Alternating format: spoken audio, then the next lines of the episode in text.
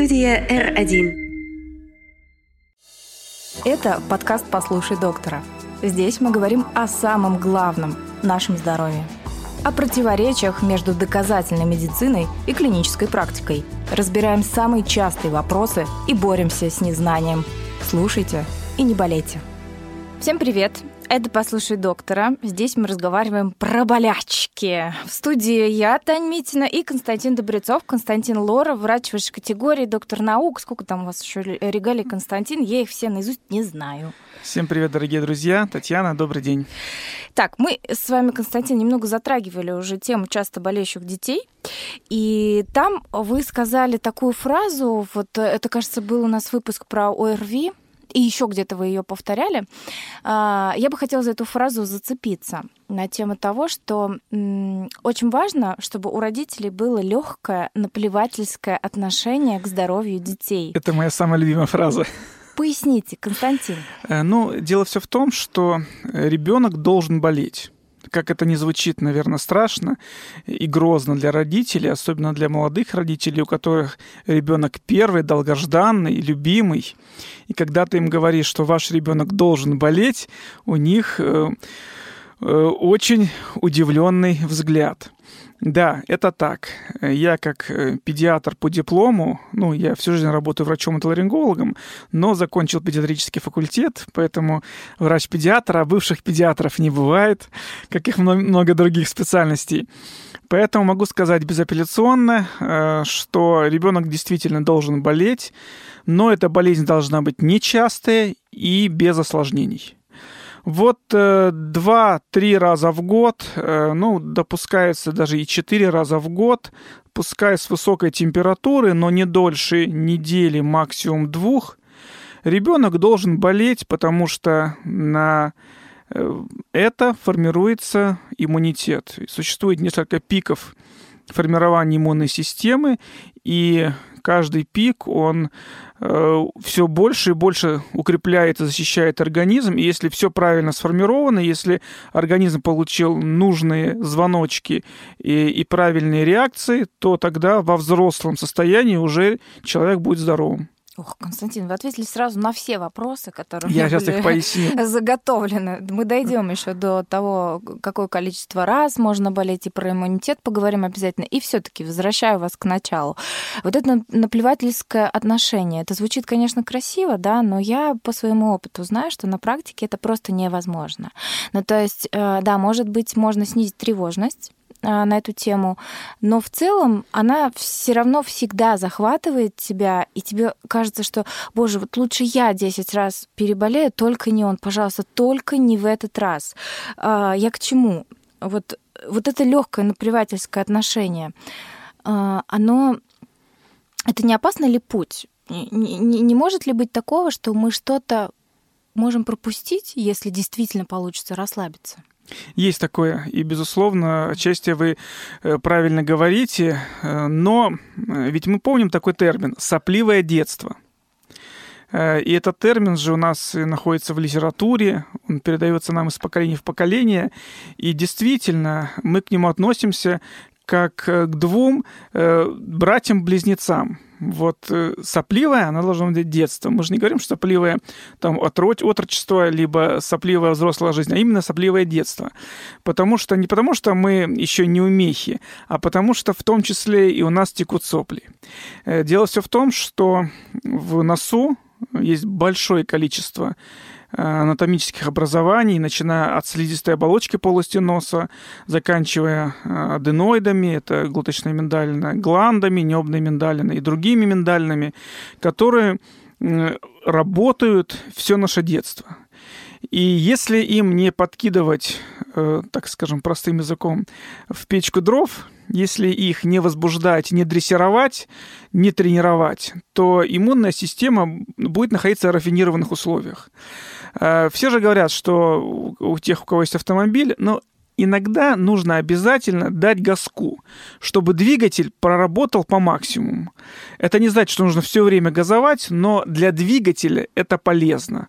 То же самое и для иммунной системы организма полезно получать иногда сверхнагрузку для того, чтобы он себя тренировал.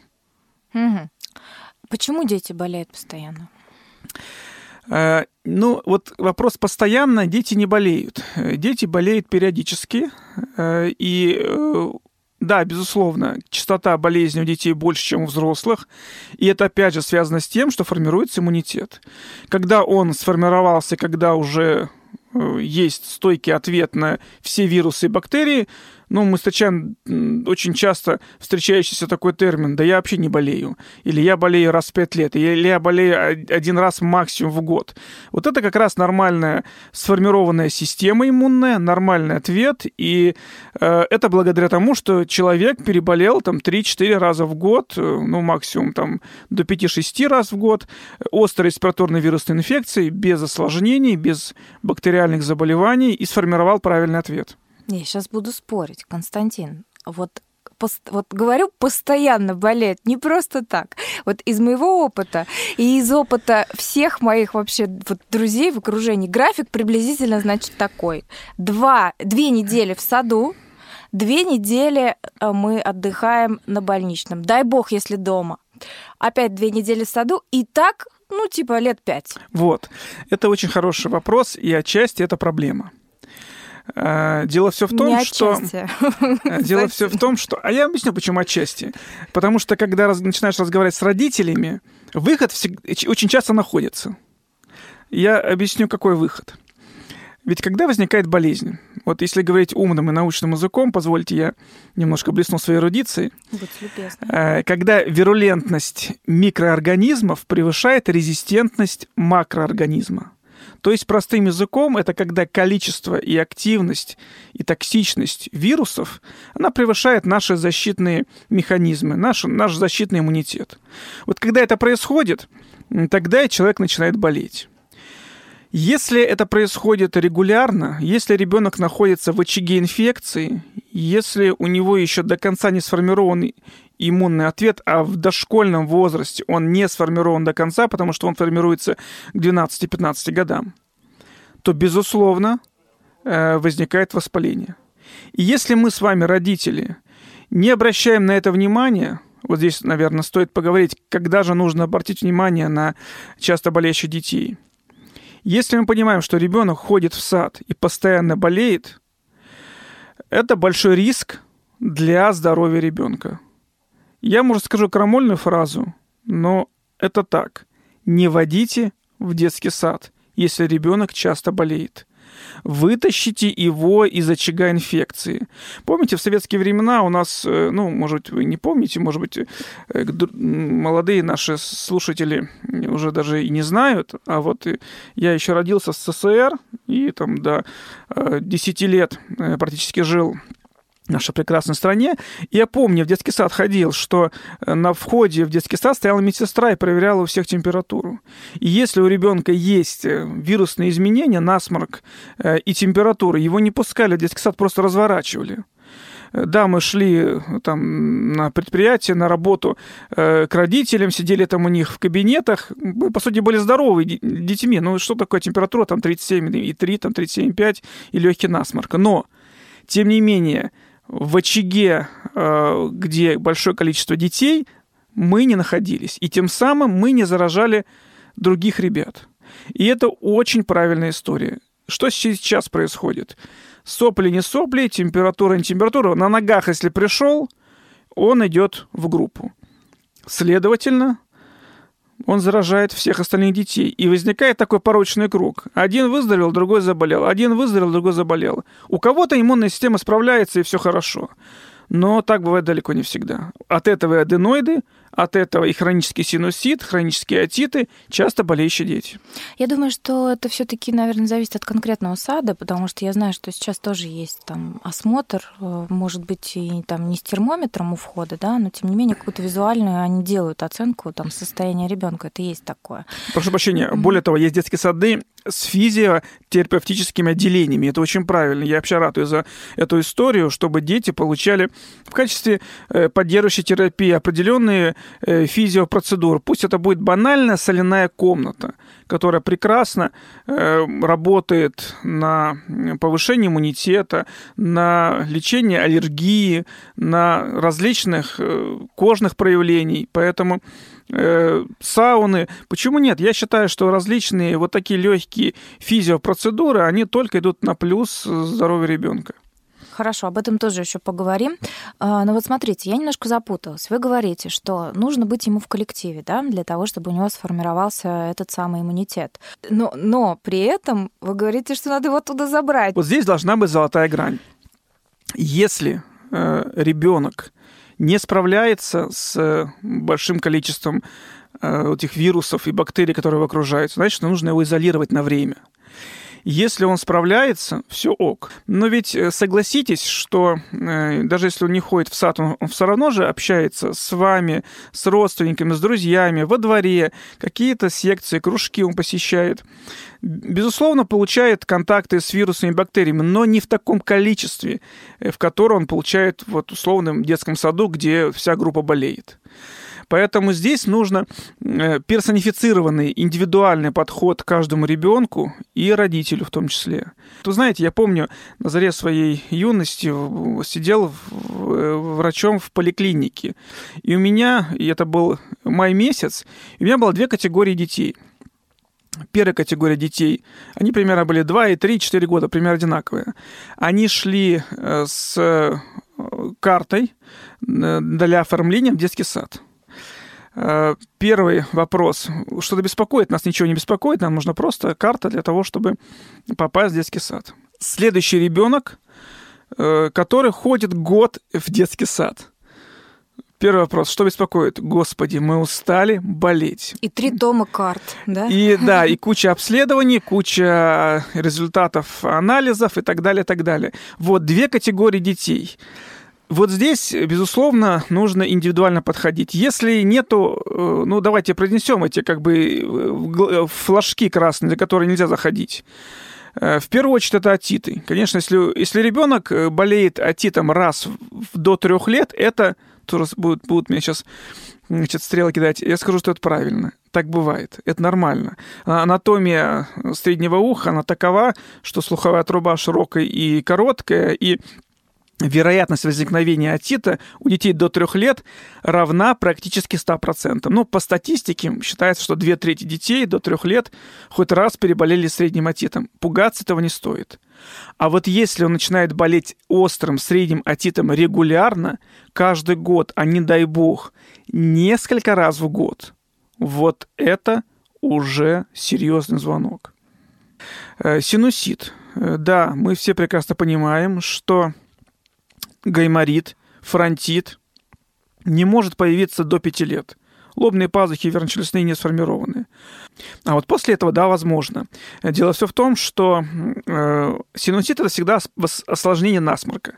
Если насморк затяжной, если насморк длительный, то есть риск возникновения вначале острого синусита, а если он возникает регулярно, то и хронического.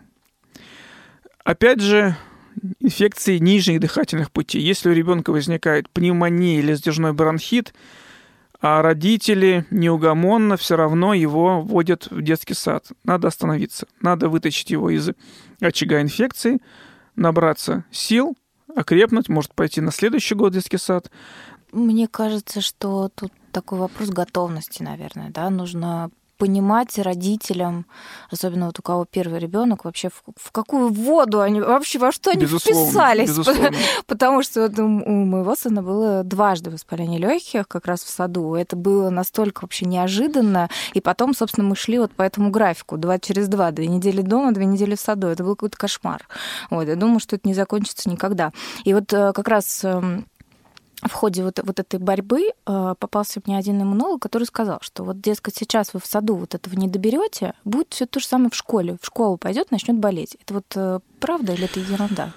Э, отчасти да, но не всегда так это бывает. Еще раз говорю, если ребенок правильно сформировал свой иммунитет в дошкольном возрасте, то он не будет болеть школьным. А как он сформировал этот иммунитет, это его уже э, личная история. Он мог э, ходить два раза в неделю в секцию, там, по плаванию или куда-то еще, э, и сидеть дома, не ходить в детский сад. И за это там эпизодические контакты он мог переболеть и всеми кожными инфекциями, там типа ветрянка, скарлатина, и насморком мог болеть в определенных количествах, и у него иммунитет сформировался. Угу. Иммунитет. Тема сложная, очень широкая. Вопрос такой, можно ли вообще его вот с доказательной точки зрения поднять. Слышала вот э, разные истории. Я своего бань, в баню вожу с двух лет. Вот он постоит, мы немножко здесь, значит, перепад температур, мы закаляемся и потом не болеем. Есть ли вообще способы поднять иммунитет? Безусловно, такие способы есть. Э, но какие, мы не знаем. Просто идеальный ответ, Константин, спасибо. Ну, действительно, если есть определенные фракции белков, если есть э, иммунокомплексы, то наверняка есть какие-то компоненты, на которые на них влияют и на которые, безусловно, можно их катализировать. Другой вопрос стоит, что на сегодняшний день в современной медицине нет золотой таблетки – которая вот именно точно и изолированно бьет на, той, на те иммунные факторы, которые страдают. Э, потому что их множество, их очень много. И они все перемешаны, как, не знаю, э, в, в борще э, различные компоненты. Поэтому мы всегда говорим банальные вещи, но они работают. Я вам скажу, они работают действительно. Э, первое, о чем я сказал, это, конечно же, безусловно, нужно ребенка не э, провоцировать на количество инфекций, то есть это максимально нужно его стараться э, изолировать из общества, где болеют дети. Это проветривание помещений. Безусловно, это здоровый сон. Очень важно правильно строить график своему ребенку. Мы очень часто перегружаем своих детей. Это, конечно, серьезная проблема, может быть, не сегодняшнего эфира, но, тем не менее, гиперпсихологические и физические нагрузки очень вредны для формирования иммунной системы. Да, нагрузки должны быть, но они должны быть в меру. Чтобы ребенок спал 8 часов, чтобы он засыпал до 10 часов, чтобы он утром просыпался не по будильнику, а желательно самостоятельно, э, и тогда у него все гормональные Э, компоненты, а гормоны у нас в основном формируются в глубокую фазу сна там, с 12 до 2, у него э, будет влиять на иммунную систему. Моя любимая тема а, народная медицина. Вот эти вот чесноки, развешенные в группе в детском саду, а, знаете, делали такие штуки, такой чехол от киндер-сюрприза. Туда, значит, запихивался чеснок, а, и делались дырочки, и вот это вот арт-объекты, вот эти висели по всей группе. А, вонь чудовищная, а дети все равно болеют. К чему я?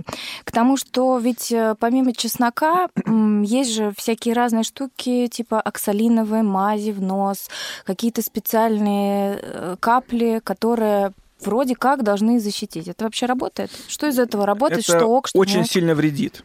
Ага. Особенно вредит регулярное промывание носа. Угу. Мы, по-моему, с вами тоже об эту тему угу. говорили. Э, очень часто родители приводят ребенка из садика и начинают нос промывать. Приводят из школы, промой нос. Нет, такое делать категорически нельзя. В носу большое количество ферментов и факторов, которые работают на иммунную систему. Да даже те же условно патогенные и полезные бактерии, которые конкурируют за место под солнцем с патогенными бактериями. Если мы их вымываем, то слизистая становится чистая, незащищенная, и, пожалуйста, welcome, что называется, для вирусов и бактерий. Те же самые мази, которые сами по себе густые, и вот те реснички, которые находятся у нас на эпителии, они очень тяжело начинают эту мазь двигать, э, и тем самым замедляет процесс движения слизи. Что происходит? Значит, есть время для вирусов и бактерий, как камешки на дно, опуститься на слизистую и вызвать воспаление. Чеснок, да, мы знаем, он обладает бактерицидным действием, но он обладает достаточно агрессивным и свойством на эпителий, и на обонятельные эпителии, и на респираторные эпителии. И здесь э, больше, наверное, негатива, чем позитива, хотя, хотя безусловно, э, какую-то часть вирусов и бактерий он на себе инактивирует, и кому-то это может помогать. Но это все достаточно недоказуемо с точки зрения доказательной медицины, это далеко от правды.